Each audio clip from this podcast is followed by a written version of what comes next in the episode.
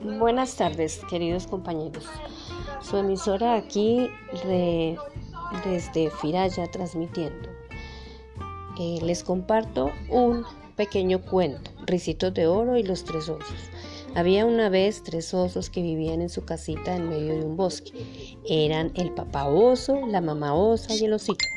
Cada uno tenía su propio plato para comer un plato grande para el papá oso, un plato mediano para la mamá osa y un plato pequeño para, el osito. Tenía tres semillas para tres sillas para sentarse, la silla grande para el papá oso, la silla mediana para la mamá osa y la silla pequeña para osito. No te desconectes, esta historia continuará.